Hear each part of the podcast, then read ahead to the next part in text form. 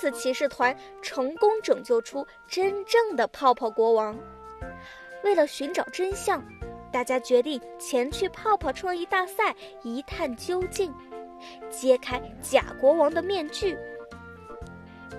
泡泡创意大赛的会场外围绕着的都是一些大大小小、五颜六色的泡泡，人们按照顺序依次进入会场。奇尼一行也乘坐着变身龙变成的大泡泡，顺利地进入了会场。不愧是泡泡王国最盛大的活动，一眼望去，人们乘坐的大泡泡紧挨着彼此，构成了一片五彩斑斓的泡泡海洋。观众们都在自己的泡泡里探讨着今年的冠军会花落谁家。随后，假国王向大家宣布比赛主题：“各位百姓们，今天的比赛，谁能造出令我满意的泡沫宫殿，谁就能获得这珍贵的金泡沫粉。限时三个小时，加油吧！”接着，百姓们陆续向假国王展示作品。可是没有一个人的作品能令他满意。叮叮叮，三个小时的铃声一响，假国王又露出一副遗憾的表情，对大家说：“哎呀，看来今年没能出现冠军呀，这袋金泡沫粉也只能由本王保管了。明年，明年大家再接再厉。”真国王看着自己的子民被台上的骗子戏耍，心疼不已。而此时的次次骑士团早就趁着比赛的混乱，躲到了假国王所在的看台后方。正当假国王掉以轻心，准备离开时，次次骑士团突然闪现而出，大家紧紧地抱在一起，用极其快速的刺刺刺破了假国王的大泡泡。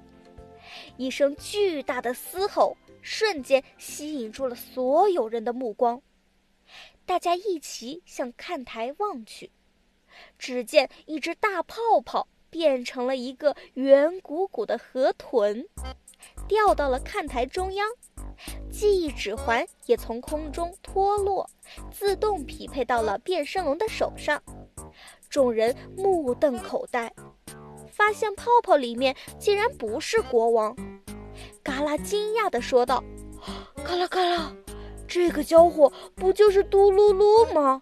难道他就是假国王？”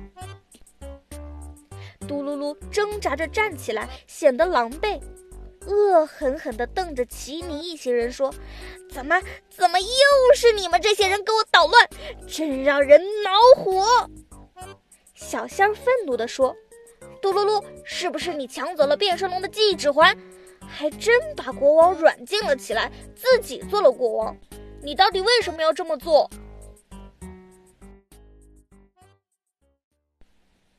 嘟噜噜稍显失落的说道：“从小到大，我一直都是一只没人喜欢，也没有人愿意接近，浑身都是刺的丑河豚。”我无论做什么好事，都没人关注我、夸奖我。直到某一天，我踢足球时，不小心踢碎了邻居家的玻璃。虽然我被指责了，却感受到了受关注的感觉。从此，我就通过做坏事来引起注意。我渴望被关注，更渴望被爱戴，所以。只有成为一个国家的国王，才能够拥有这些。变声龙的记忆指环只是恰巧被我捡到，捡到之后，我就想到了假扮国王的计策。只可惜这个指环只能维持一种模样，变成了国王就不能变成大泡泡，变成大泡泡就不能变成国王。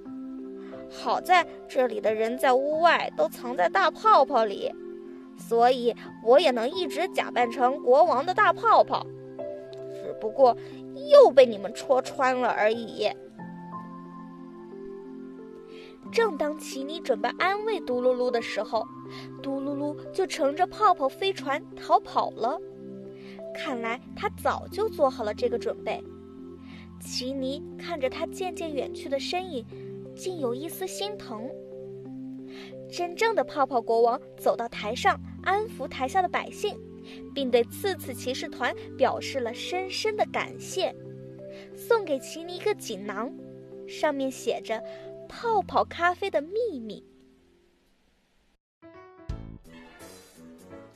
离开了泡泡王国，大家把小不点儿送回了变身龙王国。小不点儿告诉大家，自己已经找回了所有的记忆。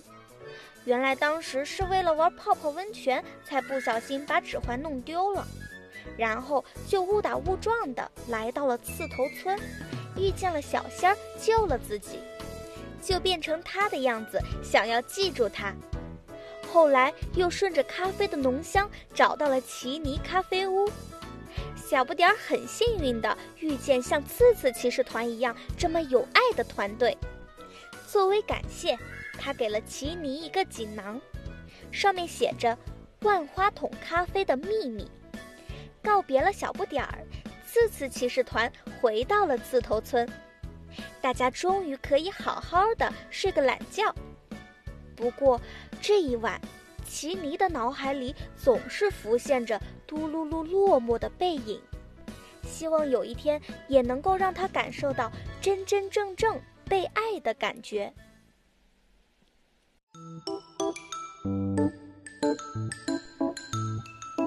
接下来，次次骑士团又会有怎样的冒险旅程呢？